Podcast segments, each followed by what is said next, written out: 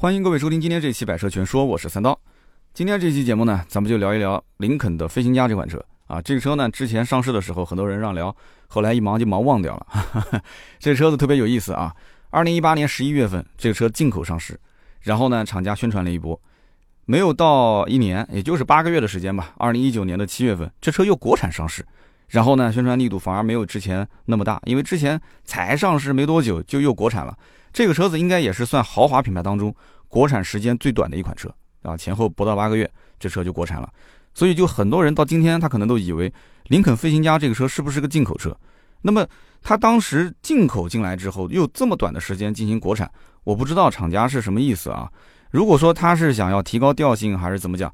那这种做法我觉得是不对的啊，肯定是不对的。你说现在的豪华品牌国产化，它不是什么不光彩的事情啊，对吧？BBA 很早就国产了。后来陆陆续续的，包括像什么啊英菲尼迪啊啊，包括像捷豹路虎啊，甚至沃尔沃啊，都开始陆陆续续国产，很正常啊。反而你现在如果说不国产就不正常了啊！唯一一个到现在为止还坚持不国产的，大家应该知道，就雷克萨斯是吧？雷克萨斯不国产，但车子依然卖得很好，这就是品牌力的问题，没办法，对不对？大家都愿意去舔雷克萨斯啊，甭管它卖多贵。但也有人觉得说啊，跟免费保养、免费质保这些东西加在一起的话，雷克萨斯并不贵啊。那这个呢，就以后有机会我们再慢慢的聊吧。我们今天呢聊的就是这个飞行家。那么飞行家这个车呢，呃，怎么说呢？国产之后性价比确实是比以前好很多了。然后配置啊啊价格各方面如果都合适的话，我相信好评肯定是大于差评的。那么即使在网上，只要一提到林肯，一般都是两极分化啊。我们看到有的这短视频的里面的一些创作者经常会讲啊，三十万以内啊最不值得买的车，一般林肯在里面；五十万以内最不值得买的车，林肯还在里面，对吧？这些车永远不能碰。什么叫做永远不能碰？你不能碰的，不代表别人不能碰，是不是？所以呢，现在呢，我觉得。想买它的人，或者说是林肯的这个老车主的话，他肯定是推荐的。我相信玩了林肯的人，基本上没有多少人说骂这个车怎么怎么不好。我就在林肯车主群里面，我知道这个事。那么这种如果是好评大于差评的话，它的净推荐率是比较高的。我们曾经也聊过净推荐率这个概念，对吧？你要从来没玩过这个车，你只是靠你脑子里面去想。那我觉得有一些车那是公认的，是不能买的。你比方说，你靠脑子去想，靠键盘去想的话，什么路虎是不能买的啊？路虎这车天天要修，你看看那些真正买路虎的人，有几个天天真的是在修？只能说是它的维修概率更高一点。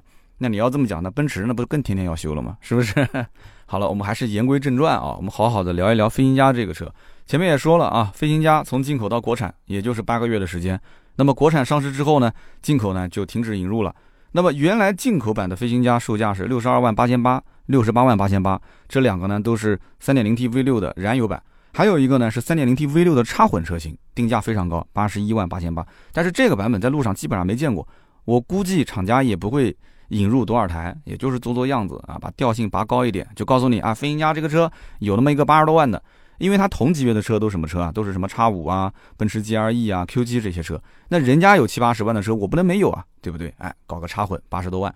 那么你要说当年的这个进口的意义是为了拉高调性，那么让今后国产的飞行家看起来更有性价比，那我觉得这个目的算是达到了啊，确实是的，对吧？把调性一下拉那么高，国产之后一看，哟，便宜了十几万。但是你要知道，消费者他能把注意力集中在你的这个飞行家车型上，这个机会只有一次。你当时进口到国内的时候宣传了一波，哎，有些人去看说，哎，觉得不错。但是那个时间节点一看，这个价格在那边摆着，对不对？然后又是个进口车，那他肯定很多人是纠结的。那么当时如果是错过了，那就错过了。你之后再想把别人的注意力引到这个车上来啊，说我国产啦，过来看一看，其实这个注意力就没有以前的第一次的那个注意力又更集中了。所以因此呢，很多人都会觉得说，后来又上市了这个飞行家，说不是刚上市吗？大家以为是小改款。啊，都以为是小改款，他不会太在意这个车的具体价格的变化啊。那么飞行家是长安林肯国产后的第二款车，第一款是冒险家。一听到这个长安林肯，有人经常就要提了，什么百年什么什么毁于什么什么，对吧？那么这个具体是不是毁了呢？啊，我们今天聊的是林肯，我们聊的不是那个啊那个品牌，对不对？那么我们说林肯的冒险家，其实在福特的车上能找到啊，福特锐际兄弟车型。那林肯的飞行家有没有福特的兄弟车型呢？那其实是有的，福特的探险者。但是如果你要说福特探险者是跟这个林肯的飞行家两个车之间是换壳的关系，我个人是不太同意的。那么这个观点其实在我们内部是有冲突的啊。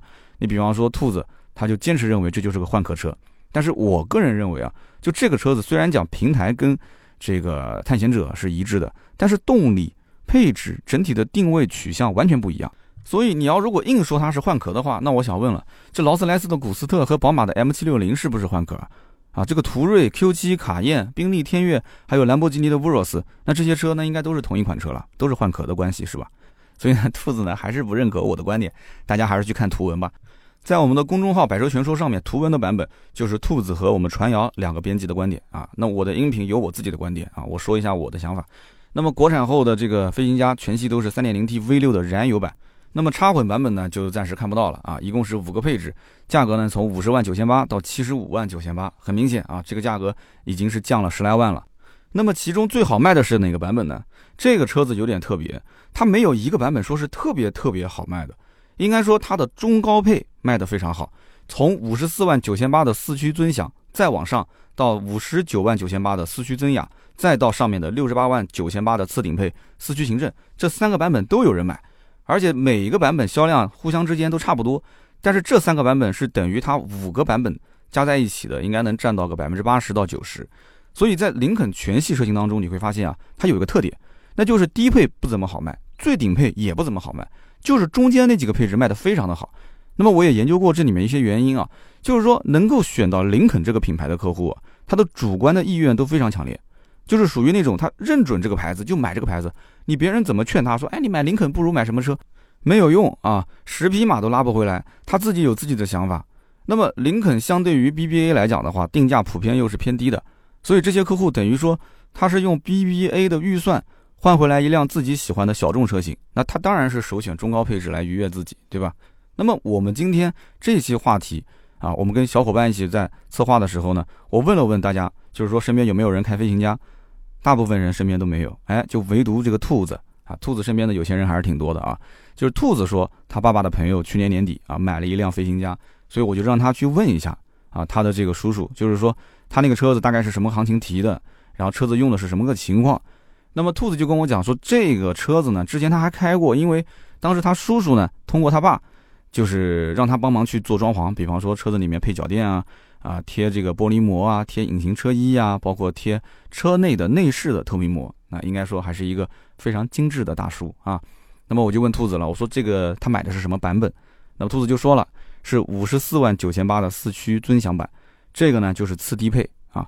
我当时就很纳闷，我说他为什么买这个尊享呢？为什么就不去买一个这个主力销售车型啊？比方说买个尊雅啊，五十九万多的，五十九万多的尊雅，虽然说比五十四万九千八的尊享。啊，贵了五万块钱，但是实际上销量是比它要大的。那么这五万多块钱多出来什么配置呢？比方说一套二十寸的轮毂啊，并线辅助、倒车车侧的预警、可变悬架，包括手机的无线充电，后排的座椅通风加热，后排有控制器啊，后排有控制器控制多媒体，然后还有一个瑞威的十四个喇叭的音响，还有感应雨刷。所以总体来讲，我觉得这虽然讲说这五万块钱好像是贵了一点，但是林肯车主啊，林肯车主是认准了就买，买来就是愉悦自己的。所以这个价格应该讲，呃，投入还是值得的，一步到位的心态，对吧？林肯很多车主都是这样，一步到位的心态。但是很显然啊，这个大叔他对于后排的这种功能性、舒适性，包括整个车辆的它的便捷性和舒适性，他可能不是特别的在意啊。毕竟他对这五万块钱还是比较在意的，所以他选择了一个次低配。那么另外一点呢，我也想讲一下，就是林肯其实在整个系列的配置上面啊，整体来讲还是舍得下血本的。这个话呢，不是放在飞行家这个车上啊，但飞行家也算。我觉得更应该去看一看什么车呢？看一看林肯大陆。你可以问一问林肯大陆的车主，他们当时为什么选这个车？绝大多数的人其实玩林肯大陆啊，一个就是觉得喜欢这个调性，对吧？你其他的品牌我找不到这种感觉。另外一个就是冲着配置高去的。我以前也拍过视频啊，采访这个林肯大陆的车主，当时刚刚上市嘛，时间不久。然后呢，车主当时也跟我提到了这一点。这一次这个飞行家，其实车主也提到了这一点。他说，其实感觉配置很高了，我不需要再买更高的配置了。你还记得这个兔子当时买 CT 六啊，它不是一样吗？他为什么选精英不选豪华？他也是觉得就够用了。所以什么样的人跟什么样的人在一起玩，真的是这样子啊。所以这个次低配的尊享全车有什么配置呢？比方说有全速的自适应巡航、车道偏离预警、车道保持辅助、主动刹车。电动后备箱，十二点三英寸的全液晶仪表，十二点八英寸的中控大屏，前排座椅还有加热通风，后排还有独立空调，车内还有氛围灯。所以你你你要看这些配置确实是够了。完完全全作为一台家用车都够用了，是不是？然后我跟 4S 店确认一下，我说，哎，这个尊雅卖的怎么样？4S 店跟我讲，其实卖的也不错。我说，你之前不是说那个行政卖的好吗？销售就说这个行政其实问得多，但是实际呢，这个库存并没有那么太多啊，订车时间也会长一点。那么兔子他爸的这个朋友呢，他的订车时间是在十月份，他的提车时间是在十二月份，所以你根据这个时间节点，你就知道了，国产飞行家是七月份刚上市的。他爸爸这个朋友去订车的时候，你想八月份、九月份才陆陆续续到车啊，4S 店相当于是新车刚刚开始开卖的阶段，肯定是订单排不过来。这个订单排不过来，你也不要理解成说这车子有多么多么的畅销，只能说它国产化之后产能是慢慢的往上爬升啊，所以刚开始订单跟它的产能之间啊，肯定是一个产能少订单多的状态。任何品牌都是这样，所以订车当时是没有优惠的。啊，没有优惠，原价订车，所以你想想看，买一台林肯原价啊，你你你作为大多数人来讲能接受吗？肯定很多人是不能接受，还是一定要真爱。但是当时买这个车呢，也没有附加其他的一些消费啊，比方说装潢这一块，那还是兔子帮他弄的，对吧？就是等车时间稍微久一点。那么说实在的啊，我已经是很久没有去关注林肯这个市场了啊，在我自己的小车行里面，每一年买林肯的车子，好像人也不是特别的多。那么在做这期节目之前呢，我也是跟。这个经销商确认了一下，现在目前的优惠情况，飞行家目前的优惠基本上在两万块钱左右啊。我估计大家如果在终端 4S 店的渠道去问价的话，应该只能优惠一万多块钱。你像如果是我们二网去批发啊，拿这个车的价格应该能做到两万啊，稍微多一点点都有可能。那么所以我就在想，你说这林肯的飞行家，它怎么就感觉好像挺好卖啊，价格又这么坚挺，这么硬气呢？有点向这个雷克萨斯靠齐了，是吧？所以我就查了一下林肯全系车型啊，二零二零年一共是卖了多少辆？你光是价格挺着，但是销量如果不行的话，那很一般啊，对不对？如果价格坚挺，销量也还可以的话，那这就很恐怖了啊！好像我们就发现了一个什么秘密了，是吧？那么林肯全系二零二零年卖了多少台呢？卖了六万一千七百六十一辆。那么你要知道，林肯这个牌子，其实在很多人的眼中还是一个小众品牌，六万多台，相当于是每个月卖了五千多辆，是吧？五千多啊。那么去年三月份，国产的冒险家上市，七月份国产的飞行家上市，产能呢又是慢慢的提升，去年能卖到六万多台车，也还算可以了啊。那么飞行家到底是个什么级别的车呢？那这里面我们要跟大家说一下，理论上来讲，飞行家应该是对标的宝马 X5、奥迪 Q7、奔驰 GLE，是这个级别的。那我们其实可以看到，现在的二线豪华品牌，能够是打 BBA 这个级别的 SUV，相对来讲还是比较少的。对不对？二线豪华我们能看到最多的是什么？比方说凯迪拉克的叉 T 五去打奥迪的 Q 五 L，其实也是比较吃力的。然后路虎的发现运动，还有路虎极光啊，这些车国产化之后，价格还跳水跳了十来万，然后去打这些 BBA 的车，其实卖的也很惨。所以你现在回过头来看飞行家这个车就很神奇啊，这个车型是直接奔着叉五 Q 七跟 G R E 去的，它的起售价五十万九千八，也就是说它最低配的这个版本，两驱的版本哦。它的落地价格都已经在五十七万上下了，那么它大部分的车主买的还不是最低配啊，买的都是五十九万多的、六十多万的版本，那落地价都是奔着七十走了。那有这个预算，为什么不去买 BBA 呢？所以带着这样的一个疑问啊，我们就策划了今天一个选题，聊一聊林肯的飞行家，跟大家好好的去说一说这个车。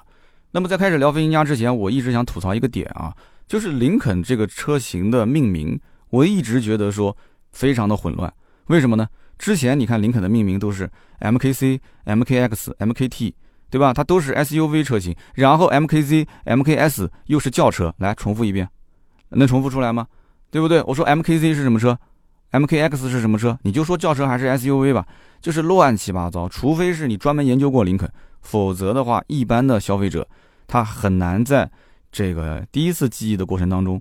说能说出来啊？MKC、MKZ、MKS，具体哪个是轿车，哪个是 SUV，甚至于哪个车型之间，他们到底是定位更高更低都不知道，非常的乱。那么按照林肯官方的培训资料里面的说法，为什么要这么定呢？是因为 MK 是向他们的这个传奇车型叫 MARK Mark 向这个车致敬的，所以你不熟悉林肯的人看到这些字母，你根本就摸不着头脑，对吧？那么有人就问了，说，哎，你买什么车啊？我买了个 MKZ 啊，是不是他们家的 SUV 啊？啊，那是他们家的 MKC，就像绕口令一样的啊。那么现在好了，林肯终于换了个命名方式，不用 MK 了，开始用中文名啊。比方说冒险家、航海家、飞行家。但是其实也有个问题，因为它的这个尾标啊，那串英文特别长，就我本来英文就不好，我相信大多数人就算英文好，我现在问你，航海家英文怎么说？冒险家英文怎么说？飞行家英文怎么说？大多数人肯定还是答不上来，哈哈，没有什么奥迪 A 六、奥迪 Q 五、宝马 X 五，就这个标看起来更加的清楚一些。所以有的时候装啊，也不要装的过分，你装的过分了，别人就记不得你了啊。那么相比于原来的 MK，肯定是好记很多，是不是？那么现在只要是叫什么什么家，那肯定是 SUV 的车型，对不对？那么林肯的飞行家，在目前林肯的整个 SUV 体系里面，它的定位。应该说是仅次于百万级别的林肯领航员。那么飞行家是用一个 3.0T 的双涡轮增压发动机，记住了是双涡轮增压发动机啊。然后呢，匹配一个 10AT 的变速箱。那么整个车的车长是超过五米的，轴距呢是超过三米。整个块头看上去呢，其实比我们看到的数据还要再大一点，所以就感觉是个大块头，标标准准的一个中大型的 SUV。起售五十点九八万，你再拿这个价格。你去看一看眼前的这个车，我相信基本上你只要第一次到林肯的店，你看到这个车都会说好家伙啊，这个这个可以可以可以啊，这个价格可以可以，都是这种感觉。那么如果你要之前去过奔驰、宝马、奥迪的店，你再回到这家林肯的店看到这个车，那我估计你可能忍不住你就直接刷卡了。那我为什么要这么讲呢？这期不是说是舔林肯啊，这是真话，就是真实的市场反馈就是这样。因为你到了宝马店里面，你看到宝马叉五了是吧？因为你买车你肯定是定一个级别啊，那就这个级别，宝马叉五。最便宜的二点零 T，记住了啊，是四缸的二点零 T，六十九万九千九。然后你问他优惠多少钱啊？呃，销售可能就是说，哎，这是优惠嘛，就没什么优惠啊，一两万块钱，最多两万出头一点点。然后你到奔驰店，奔驰店的销售那眼睛都长在头顶上的，买什么车啊？GLE 啊，你自己看吧。啊，二点零 T 的版本六十九万九千八到七十八万四千八，他这个定价直接能干到飞行家的顶配了啊。然后呢，你问他说有没有优惠？有优惠。哎，那哥们儿，你是第一次过来看奔驰是吧？啊，这个车加价啊，加价能不加你钱就不错了，加装潢就已经是很给你面子了，知道吗？两到三万，然后呢说那行吧，呃，就忍了一肚子气跑到奥迪店，那我看看 Q7，那 Q7 怎么着？你你不可能说是加价吧？啊，Q7 的 2.0T 定价六十八万八千八到七十二万五千八，哎，你说这 Q7 定价？好像也不比叉五低啊，对不对？再问一下优惠有没有十万？十万那出门左拐啊，我们家没有，你去看看其他品牌啊，优惠五到六万块钱，那你就出门左拐啦，哎，左拐来到了沃尔沃，沃尔沃那销售很热情啊，那沃尔沃说我们家便宜啊，为什么便宜呢？叉 C 九零二点零 T 对吧？入门低功率六十三万八千九，六十五万七千九，对不对？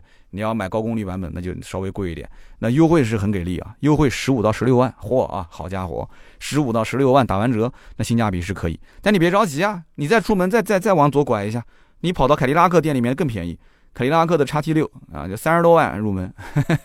所以你这，你看你怎么比啊？看你有什么需求，这个是很关键。不能说飞行家的价格一定是同级别性价比最高的，只能说二线豪华日子过得都不好。对吧？你只要一说到沃尔沃，一说到凯迪拉克，那都是难兄难弟，是不是？那飞行家价格在这个二线当中已经算是非常非常坚挺的了。那么我相信很多看过车的朋友应该有体会啊，就是说你看到林肯这个车，其实你可能在意的不是它的什么内饰啊、空间啊、品牌啊这些都不是，你讲究的是整体的调性，以及就是你可能调性关注完之后，就是关注它的那一颗动力。对不对？三点零 T V 六双涡轮增压发动机，然后加上那个幺零 R 八零的十 AT 的一个变速箱。以前你如果买奔驰、买宝马，你可能你对发动机什么动力这些你不会去研究，你研究的是牌子。但是你现在回到林肯上，牌子也没什么好研究的了，对吧？内饰就那样，也没什么好研究，你就开始研究动力了。然后研究动力，你就会发现，哎，这个动力越研究，你觉得越划算，对吧？买别人是买四缸，买这车买个六缸，是不是？别人是二点零 T，这车是三点零 T。三百五十五匹马力的双涡轮增压六缸发动机，哎，你就开始自我催眠了。你说，哎呀，多两个缸，我心里面多点底气，是不是？实际上，六缸是六缸，双涡轮也是双涡轮，没错。但是百公里加速也就六秒多，网上实测是六秒一八。你要知道，其实这个成绩不算特别优秀，因为其他品牌二点零 T 也能干到六秒多啊，可能是六秒五啊，六秒七。但是零点几秒，你买这么个大 SUV，你在意吗？不在意，只要进六秒就可以了。所以呢，这也是有些人吐槽的点啊。当然了，吐槽这些人都是不买的，对吧？买的人在不在意百公里加速呢？我觉得其实不是决定他最终买不买的根本原因。那么我们还是说一说这个发动机，为什么呢？因为真正买林肯的飞行家的人，肯定是要关注这个发动机的，要把它了解的透透的。那么这一颗 3.0T V6 的发动机，其实它的本源是福特 2.7T V6 双涡轮增压发动机。那有人一听这 2.7T 怎么听着那么熟悉啊？啊，那熟悉嘛，肯定就对了。一会儿告诉你其他哪个车上在用啊，马上什么车上会在用。我先跟你简单讲一下，就是你可以理解成这个 3.0T 的发动机啊，它就是这个 2.7T 的一个强化升级扩缸的版本啊，一听就明白了。那么福特的 2.7T V6 这个发动机也不是说没有来头，人家也是沃德十佳发动机，本身它其实就是325匹的一个动力输出，是10.3比1的一个压缩比，就这个发动机的数据看上去是非常漂亮的。那么有人就要问了，那你刚刚前面讲还有什么车上搭载这个发动机啊？之前福特锐界，大家如果还记得的话，曾经搭载过啊，三三零的版本搭载过这个二点七 T，后来停产了。那么现在在售的车型里面有没有呢？是有的啊。之前航海家是进口的，马上一月二十三号要正式上市国产的这个航海家。我们今天聊的是飞行家，你不要弄懵了啊，是航海家。之前的那个福特锐际的换壳那是冒险家，航海家。马上国产上市就有用这个 2.7T 发动机匹配一个 8AT 的变速箱啊，一月二十三号上，现在是预售。好的，那么我们现在已经知道了一个大前提了啊，就这个 3.0T 是在 2.7T 的基础上，然后进行强化升级扩缸的。那么具体有哪些变化呢？就能不能讲再细一点？好，我们就具体说一说。两个发动机它的架构基本保持一致，在这个基础之上呢，林肯是针对这个 3.0T 的发动机又进行了一些改进。那比方说。它是用了石墨铸铁材质的中缸，然后加上集成排气铝合金的缸盖。有人讲说，你这是不是偷工减料啊？人家都是铝合金的这个发动机，你这这怎么怎么是铸铁的发动机啊？这跟大家要强调一下啊，铸铁并不一定是坏事。为什么呢？因为在必要的地方它是需要加强的。你比方说它中缸这个位置，它是需要强度的加强，所以它用铸铁。那么在不需要强度补足的地方呢，它就用这个铝合金。比方说机身排气的这个位置啊，这个缸盖的位置，它就用铝合金，它是用来减重。然后呢，再针对这个正时皮带的部件，包括这个涡轮增压啊，让它耐高温，然后还有活塞、曲轴这些部位都做强化。然后同时呢，工程师也是对这颗发动机啊增加了额外的隔音降噪的措施啊，比方说用复合材料制作它的油底壳啊、凸轮轴罩和进气气管。啊，包括它的这个横向外壳也是做了很多的一些修正，所以说这个林肯的 3.0T 的发动机是做了很多升级和改进。所以呢，按照工程师的话来讲，就是最终得到的结果就是你驾驶过程当中会觉得说动力更加的不错了，性能各方面有提升，然后同时呢也不像以前啊发动机的噪音会更大一些，那么现在会变得更小，让你开起来更加的游刃自如。但是具体怎么样啊？厂家是厂家的说法，你自己去试，你试完之后你觉得 OK。啊，这个开起来确实很跟脚啊，很舒服，动力说来就来，那你就买。如果你觉得不是的，他吹牛逼，那你就不买，非常简单。但是从我的自身角度来讲，我是觉得这个 3.0T 加 10AT 的变速箱，在这个级别里面是对得起这个价格的，它的底子本身就不错。那么工程师调教之后呢，整体来讲，这车开起来也是符合这个车辆它的定位啊，它定位是五十来万、六十来万，我觉得 OK 啊，没问题啊，对吧？买到这么一个车，你跟同级别 BBA 去比的话，驾驶感受是合格的。那么说完发动机，我们聊聊变速箱。很多人对于这个变速箱啊，应该也很熟悉啊，幺零 R 八零，我们在节目里面经常会提到。那么这个十 AT 的变速箱呢，啊，其实它本身就是福特自己造的啊，幺零 R 八零就是福特自己生产的一个变速箱，这很牛逼了。很多的汽车厂家，他其实没有自己的变速箱的制造工艺，是不是？我们可以讲一个小故事啊，就说一说这个变速箱的由来。我们都知道，AT 变速箱一直是很多整车厂心中的痛。为什么呢？因为很多车厂它是没有能力自己去做 AT 变速箱的。比方说，我们国内的很多自主研发的一些品牌，对不对？所谓的自主研发，它都是要借助第三方，然后一起来开发变速箱，做变速箱的一个匹配。那么主要原因就是因为开发周期非常长。开发的需要的费用非常高，然后开发的难度也非常的大。那福特这公司本身就有钱啊，财大气粗啊，对不对？所以呢，有钱归有钱，但是他做这个变速箱啊，还是想拉一个人过来一起合作。所以当时福特呢，就想到了之前和自己一起做横置六 AT 的通用啊，然后通用呢就跟他说，行，我们两家之前合作也挺好，对不对？所以呢，我们就一起来啊做这个变速箱的研发，分工非常的明确。通用负责九 AT 的横置变速箱，然后福特呢负责十 AT 的纵置变速箱，所以最后呢，通用跟福特两家就共享这个研究成果。哎，一听大家就明白了吧？那么我们之前也聊过，凯迪拉克的 CT 六，它用的是什么变速箱啊？就是这个幺零 R 八零啊，跟林肯的这个飞行家一样的十 AT 的变速箱。所以你看，有了这么一个小故事，以后出去跟人吹牛逼又有资本了，是吧？那么关于这个幺零二八零的具体优势点。啊，还有它的这些参数，今天我们不展开来说了。毕竟呢，什么十 AT 的三离合换挡执行机构啊，什么变速箱啊、电液控制阀体这些细节部件，你要如果展开来说，非常的枯燥。大家也知道，我不是工程师，我就算说也是把拿来的一些资料练给你们听。反正综合来讲，就是一句话，就这个十 AT 的变速箱最大的优势点就是能够提供更加精确细密的齿比分布。然后得到一个比较完美的发动机工况的一个档位啊，就是不同的档位，发动机工况一直保持相对优良的状态，对吧？换挡速度相对来讲快一些。我是建议大家去看一看我对于 CT 六的那个评价啊，CT 六的那个视频在网上应该说热度还是比较高的，懂车帝也是上了首页，对不对？我的评价其实对它整体的匹配度，并不是打了一个非常高的分数啊。那么飞行家这个车也是一样的，我觉得通用系包括福特系，其实在这个车辆的匹配方面啊，还是。有待改进的啊，但是每个人驾驶习惯不同，驾驶环境也不同，所以个人有个人的评价方式。大家呢，如果真的是感兴趣，你自己可以去试车，反正 4S 店试车也不要钱，是吧？然后这个变速箱还可以匹配插电式混合动力车型，那么所以我们就能看到为什么普通版本的燃油的飞行家用这个变速箱，然后新能源的插电式混合动力的飞行家用的也是这个变速箱。但是呢，林肯飞行家不能说它没有缺点。这个车本身啊，发动机和变速箱虽然看上去啊，它是个优势，因为跟同级别比，十 AT 三点零 T 双涡轮，对吧？但是也有几个小问题，这些小问题我觉得主要集中在那些细节方面啊，我也是想吐槽的点。那么这也是为什么林肯一直没办法真正去打 BBA 的根本原因。那么说到这个细节上的不足，大家也是我建议去看看凯迪拉克 CT 六，真的是一模一样，都是一些细节上面就很明显的呈现出了一个短板，就本来是一个还不错的车。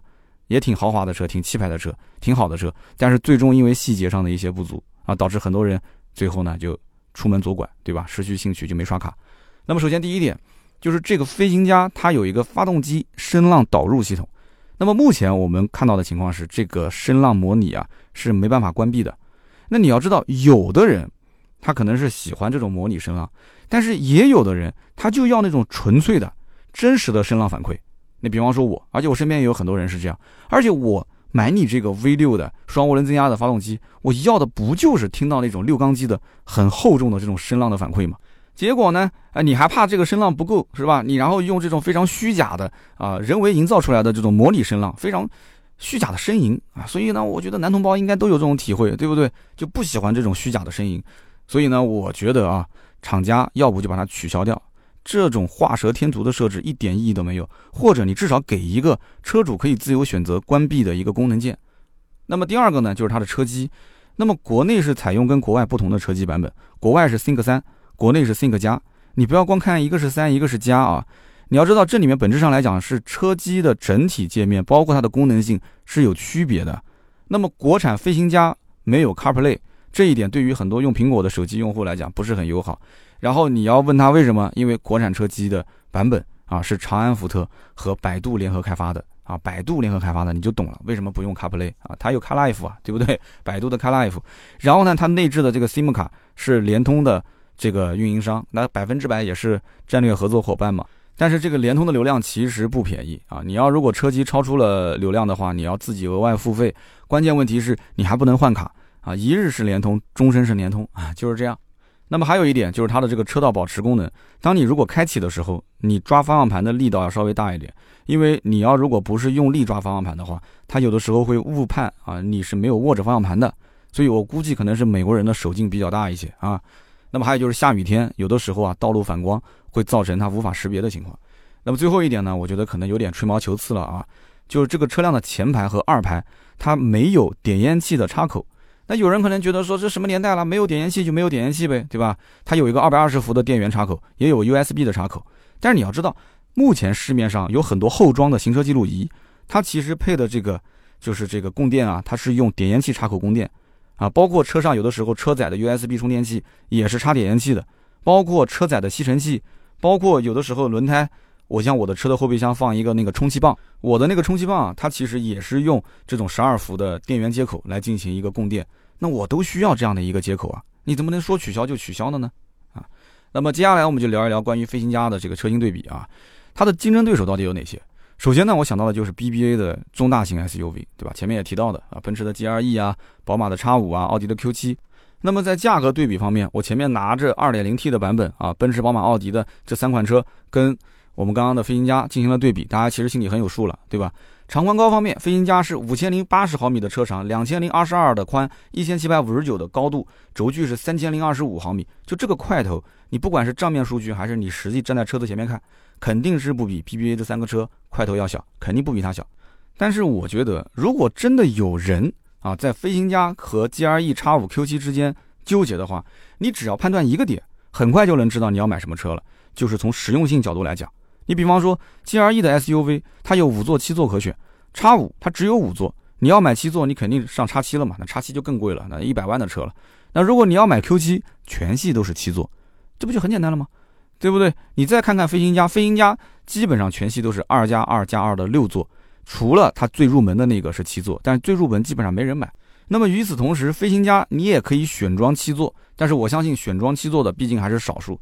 所以你光是从这个座椅的布局上来讲的话，我觉得就已经很好选了。你到底是选二加二加二的这个飞行家，还是选五座七座的 G R E，还是只有五座的叉五，还是只有七座的 Q 七？不是很简单吗？所以严格意义上来讲，飞行家和 B B A 的中大型 S U V 啊，还是有些区别的。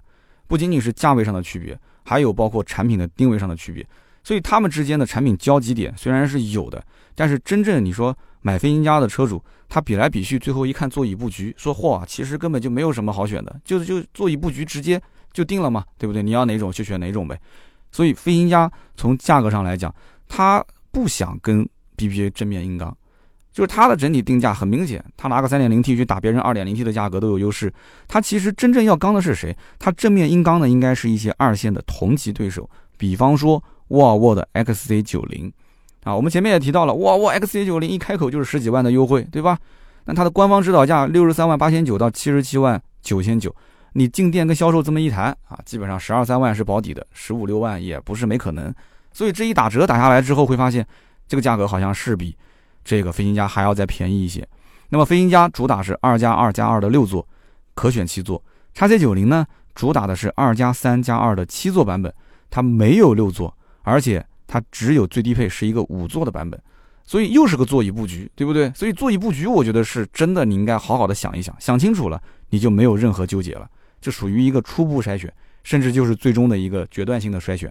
那么其次就是，你看看飞行家的内饰，你再看看沃尔沃的 XC90 的内饰啊，我也不能说哪个内饰更好，哪个内饰更不好，但是我相信飞行家的内饰，应该讲是更讨年轻人的喜欢一点啊。沃尔沃的 XC90 那种比较冷淡的风格。啊，或者你可以用另外一个词，就是啊比较成熟稳重的风格。那年纪大一点的人，他可能会觉得说 OK 的。但是呢，其实都少了一些豪华感啊。至于科技感这个呢，仁者见仁，智者见智，看你需要什么样的功能，它有没有给到你。那么在配置方面，飞行家其实非常舍得下血本啊，全系标配多层玻璃主动降噪，然后呢，从次低配开始就已经有了方向盘加热、方向盘电动调节、前排座椅通风，然后到了五十九万多的尊雅开始，它已经有了后排的座椅加热通风。然后到了次顶配的行政版，还有顶配的总统版，它还有前排座椅的按摩，还有电吸门。你想想看，一个 SUV 带电吸门，所以这些东西啊，你到沃尔沃的店里面，你看看 XC90，要么呢就是选配，要不就干配没有。所以说，你要如果对于这些你觉得有必要的话，你比方说什么方向盘加热，什么座椅按摩，哎，你觉得有必要的话，你就去看那些高配。你觉得没有必要，如果你拿一个。这个飞行家的中低配啊，或者说是最低配，你去跟沃尔沃 XC90 去对比，那当然了，XC90 结合优惠的话，它当然入门门槛更低啊，价格更低了，对不对？那么 XC90 它的特点是什么呢？我觉得最大的一个特点或者说是卖点，就是它的安全配置，那真的是非常的高，它是全系配备主动安全配置的，就是他们家自己讲叫领航辅助系统，这套系统真的非常非常好用。啊，虽然说他自己没有讲说是符合什么 L 二级的自动驾驶，但它真的已经是达到了 L 二级的自动驾驶啊，就一直保持在两条白线中间，然后跟车啊，自动控制速度啊，主动刹车非常好用，所以它的自适应巡航、主动刹车、车道保持、车道偏离预警、驾驶疲劳提示这些都是全系标配啊。那么飞行家比起它呢，就稍微差一点了，它只要能把最低配能配上，那飞行家也是全系标配。但是不管怎么讲，飞行家你看它全系给出来的配置。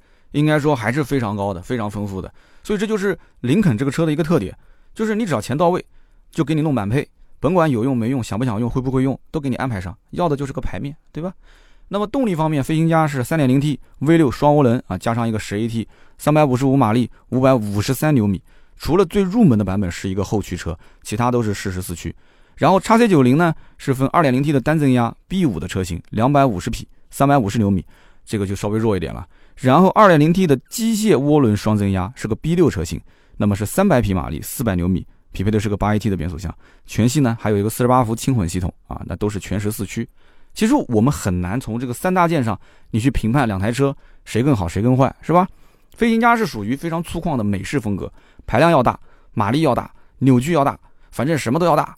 那么飞行家也是五十到六十万这个价位里面，可以说非常少数的能够配到三点零 T 机头的一个中大型 SUV。所以对于那些就是讲究什么动力等于存款的人来讲啊，就可以不用，但是不能没有。那这种杀伤力是非常巨大的，对吧？那么相比之下，沃尔沃的 XC90 2.0T 呢就更加务实一点啊，这个务实是打双引号的啊。那么它的这个机械加涡轮的双增压方式，现在来看的话，在市场上也是非常少见、非常另类的啊。就是除了沃尔沃，它用的是这样的一种机械加涡轮的双增压 2.0T，基本上我是想不到市面上还有是什么在售的车用这种方式的。大家如果说有知道的，你可以在评论区告诉我。所以因此，沃尔沃的这种像 B6 的高功率的版本。它就比现在目前市面上你能看到的主流高功率 2.0T 数据都要高很多，但是问题也在于它的油耗其实也不会低啊，对不对？那么跟飞行家的油耗比起来，也就少那么几个油。但是你要知道，买这个级别车型的人差那么一点点油耗吗？他要的其实就是大排量，然后缸数，如果你能到六缸，价格又合适的话，他要的是这种感觉啊，有底气啊，他要的是可能今后我开车我要从容应对啊，这都是企业家啊，都是一些成功人士，对不对？所以这是他要看中的。你让他去买个沃尔沃 x C 九零，然后还顶着个二点零 T 的发动机，你吹上天都没有用啊！这是最关键的。那么讲到这个二点零 T，我们再讲一个车型，其实也是同级别的，那么就是凯迪拉克的 XT 六啊，x T 六，它也是全系二点零 T 加九 AT，但是人家的官方指导价就给的非常接地气啊，三十八万九千七到五十四万九千七，这个车子也是车长超过五米啊。但是它轴距相对短一点啊，只有两千八百六十三毫米啊，达不到三米长。那么优惠幅度非常大，这个车子终端优惠能给到七万来块钱，那么基本上算是一个能在四十万左右落地的一个车。然后它还有六座和七座可选，所以这车终端销量也还可以。那有一个非常有意思的事就是，凯迪拉克的叉 T 六，它在美国老家其实不仅仅定位和飞行家差不多，价格也差不多。哎，这就神奇了。那到了中国来了以后，那为什么叉 T 六跟飞行家两个车之间差价还挺大的？你看叉 T 六的定价三十多万到五十多万，但飞行家定价是五十多万到七十多万，是不是？那你要知道，美国的叉 T 六用的是三点六升自然吸气发动机，到了国内是换成了二点零 T 的发动机，所以呢，啊，国内的价格就走了一个亲民的路线。其实凯迪拉克也不想，但是没办法，它只能是这样。哈，中美两国的车价一下就拉开了。呃，中国的凯迪拉克叉 T 六卖的比美国便宜哦，所以你要搞清楚这一点。至少相对来讲，跟飞行家对比，它就是便宜的。所以呢，有一些人群他对价格比较敏感，他觉得说我买了这么大的车，这个级别的车就可以了，六座七座又可以选，那你就买一个啊凯迪拉克的叉 T 六，没有什么毛病，它肯定是强于飞行家的。但是你要如果要找感觉，那感觉这个东西呢，那就不好说了啊。那么凯迪拉克呢，现在目前其实它的车子也面临几个问题啊。首先就是我之前在聊 CT 六的时候，我也说到了，不管是 CT 六。叉 T 五还是叉 T 六，这些车它的内饰真的是很难跟豪华两个字沾边。我一直想不通一点，凯迪拉克家族里面自己不就是有那个凯雷德超级炫酷的 OLED 的那个曲面的大屏吗？三十多寸的那个大屏，为什么就不能用在这些车上呢？你说 CT 六你不用也就算了，那你叉 T 六能用吗？你叉 T 六给它用上啊，对不对？叉 T 六也没用啊，然后叉 T 五也没用。所以呢，就很难找到这种豪华跟科技的感觉。另外一个就是品牌力的问题，对吧？那一直价格是打骨折啊，也保值率也不高。所以呢，在豪华这个品牌里面，厂家宣传的时候觉得自己多么多么豪华，但是消费者呢就只认价格，只认性价比。所以你只要是一个性价比还行，对吧？价格能打到骨折，那只有卖不出去的价格，没有卖不出去的车。那么当然了，现在的凯迪拉克的叉 T 六和飞行家在国内的价格差距还是挺大的，所以叉 T 六一般的车主啊，跟飞行家不打架。啊，买叉 T 六也不怎么会去看飞行家，买飞行家的很少也会去看叉 T 六，所以呢，这一听大家就懂了啊，主要还是价格区间拉开了不同的人群。那么最后呢，简单说一说，就是林肯国产化之后，我们会得到一些什么？其实我们很清楚能看到，现在林肯旗下的轿车的这条线，感觉好像就不是亲生的了。就是林肯现在好像没什么心思去搞轿车那个方面的事情，一天不如一天。呃，目前来讲就感觉有点像放弃轿车线，那肯定是不会放弃的嘛。目前是先拿 SUV 进行国产化，我个人认为啊，他的精力就是在国产化这一块。那么在中国什么车子卖得好呢？肯定是 SUV 卖得好嘛。那么你如果一定要把林肯的这条线上的所有进口车变成一个国产车型的话，那么先选择什么车型呢？那肯定是 SUV 车型嘛。所以呢，才会导致现在的这样的一个局面啊，轿车好像就不给力了，然后 SUV 呢，啊，好像新车就不断的在上市。那么整体来讲啊，林肯有它林肯的调性。啊，你也不能一味的说都是换壳，对不对？林肯的 SUV 现在三款车型已经布局完成了啊，就开始慢慢就全部都是国产了。我们前面讲的一月份马上上的这个航海家，航海家其实你扒开它的底库啊，它也就是个福特的锐界，但是它没有七座版本，这是让我觉得很奇怪的一点。我不知道这个航海家后期上市啊，它是不是能把后排空间做的更大一些，就是明显是比它的兄弟车型福特锐界要大。如果他不是把后排空间做大的话，他为什么要砍掉七座版本呢？他要这么砍的话，我觉得意义完全没有啊。早年大家对于福特锐界的这个印象，它好歹还是个七座版的车，对不对？那么它现在这个航海家只有一个五座版本。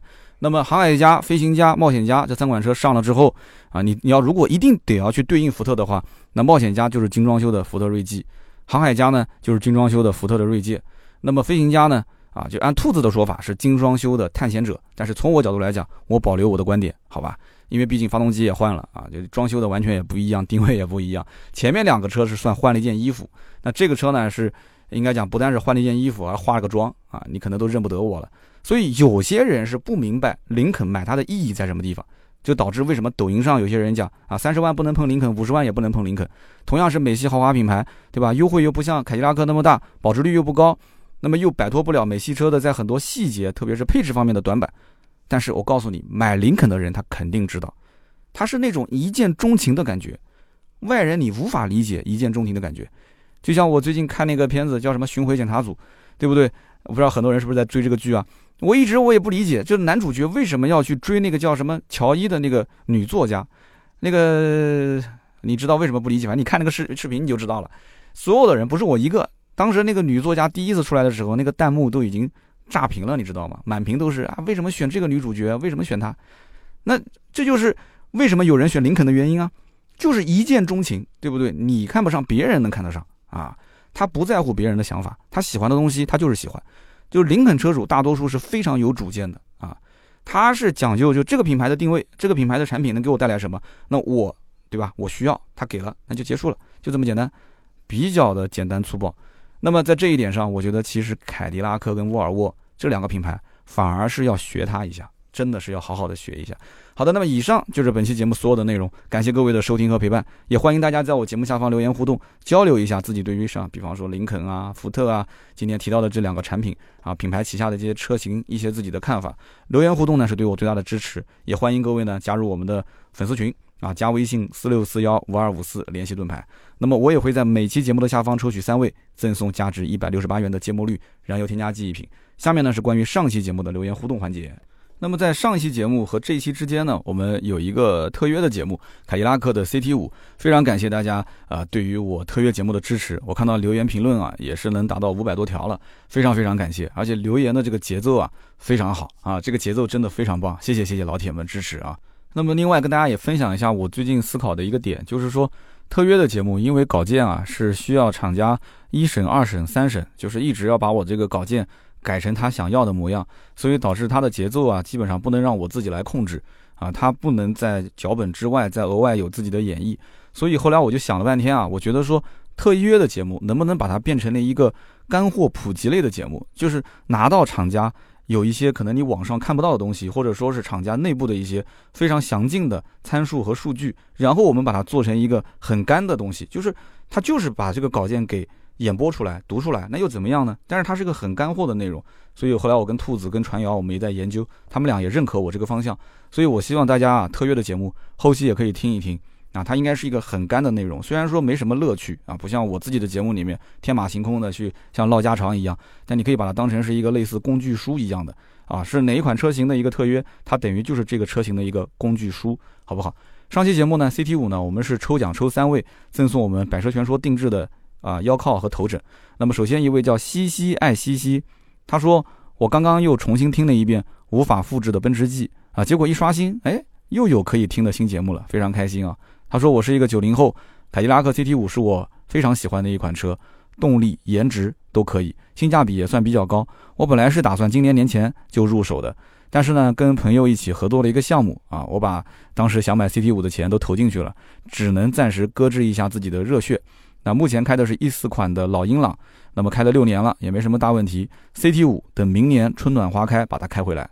我想告诉你兄弟啊，你应该是要祈祷你这个项目能挣到大钱。你项目一旦要挣钱了，还买什么 CT 五啊？直接上今天的这个啊，这两个不是一个牌子啊，直接上 CT 六或者直接上宝马三三零啊，也不对，凯迪拉克是特约，直接直接买 CT 五的顶配啊，这样这样这样可以了啊。那么下面一位叫做成都无言组啊，成都无言组说。我从骑电瓶车开始就听三刀的节目了，现在呢，我有了自己的第一辆小车，马上呢，我就开始有二娃了。那么我们家车坐不下了，所以要再买一辆车。三刀的节目就像一个单口相声，一直在听，觉得很不错。特别是人物传记啊，韩寒的故事听了两遍，相信这个幕后应该是有大量的工作要做的，是吧？那么我们家呢是喜欢 CT 五和三系这两款车，老婆喜欢 CT 五，我呢喜欢三系。但是呢，由于这个呢囊中羞涩，而且这个二娃诞生之后呢，这个毕竟有很多的地方需要花钱。那么希望下次换车能够如愿以偿，二选一啊！那也祝三刀节目收视长虹。说实话啊，这个家里面有两个孩子，压力确实比较大。那么我呢送你一瓶芥末绿，也算是鼓励一下啊，减少一下你家庭的这个养车的压力。毕竟一百六十八呢，对吧？然后呢，今后你早期能把第二辆车给换上。如果说是刚需的话啊，但如果说仅仅是品牌提升，我觉得你还是先考虑孩子的这个啊相关的花费了，毕竟教育啊还有健康的投资这两方面才是重头戏。那么下面一位听友叫做 A I D O U 八次啊，叫爱豆八次，他说我听了一年了啊，看到特约我就拿起手机上来就给一条评论，就是为了支持三刀 C T 五呢这款车是我们二十多岁年轻人搬砖的动力。我觉得这种留言的方式才是正确的特约留言的方式，非常感谢啊！这三位获得我们的百车全说定制的头枕和腰靠，联系微信四六四幺五二五四盾牌就可以了。那么下面呢是关于上期节目的留言互动啊，上期节目是二零二零年的第六期，聊的是帕里斯蒂。那么我看到有一位听友叫做怡峰啊，他说到说其实这车真的很不错，但是可能会是一个啊在二手车市场让二手车贩子非常头疼的车，因为它的这个估值啊保值率可能都是问题。然后他也是给我提了个建议，他说：“三刀，你能不能以后聊一个选题，就是一款新车从上市到大量的流入二手车市场，它的周期大概会有多久？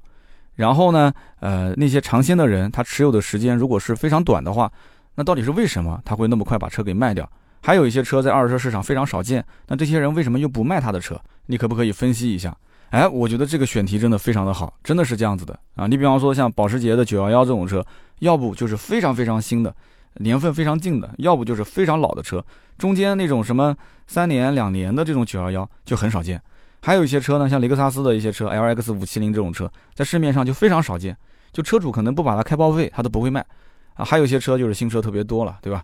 哎，这个选题还真不错，可以聊一聊。下面一位听友呢，叫做天马行空理查德，他说我考虑今年置换一辆七座车啊，我在商场里面其实接触过两次帕里斯蒂。那么车子呢，确实不错，我当时真的就考虑要下单了，但最后还是放弃。为什么呢？因为这个3.5 V6 啊，虽然有吸引力，但是我很担心后期的维护和使用的成本会比较高。这个车子市区排量随随便便就十五升每百公里啊！上海这么大个城市，我找来找去也就一家店可以做保养，每次开过去要五十公里，这太麻烦了。毕竟不是租车啊，对不对？我得要过日子啊，所以呢，我。还是耐心的等这个汉兰达的混动版本上市，或者今后的塞纳国产啊，或者起亚嘉华，啊，这非常理性的一个兄弟啊，没有冲动消费，可以的，继续等没问题。未来的一两年，很多经典车型，我觉得不管是上新还是换代，还是值得等的。下面一个听友叫做切个瓜，切个瓜讲，他说啊，三刀你今天提到这个维拉克斯啊，我们单位里面就有一台啊，十年前买的，顶配上路，将近四十六万。是我们公司的二把手开的车，他的专车。当时为什么要给二把手配这个车呢？是因为我们的一把手开的是顶配的陆巡，所以呢，二把手就不能开的比他贵。这个车子到今天为止啊，十年了还在服役，啊，除了说油耗高一点，其他没有什么大毛病。韩系车这两年在国内是被自主品牌打压的非常严重，但绝不是说自主品牌已经超过了韩系。韩系在国外其实卖的很好。而且如果拿故障率和可靠性这一点来说的话，自主品牌跟韩系车之间还是有差距的。非常感谢啊，切个瓜的分享啊，你也可以拿这一瓶燃油添加剂送给你们领导当个礼物啊。不过你们领导这个养车也不需要他掏钱就是了，那还是留着自己用吧。啊，非常感谢大家的留言啊。听到最后的一定都是老铁，大家呢也可以多多的关注啊我的微博，我的微博是百车全说三刀，里面有非常多的我个人的一些分享和内容，原创的内容都是在微博上啊独享的，就是其他平台都不发。我平时分享的一些自己的观点、视频啊，都在微博上，大家可以去关注一下。那么想联系我们，还是一句话啊，微信四六四幺五二五四。今天这期节目呢就到这里，我们下一期接着聊，拜拜。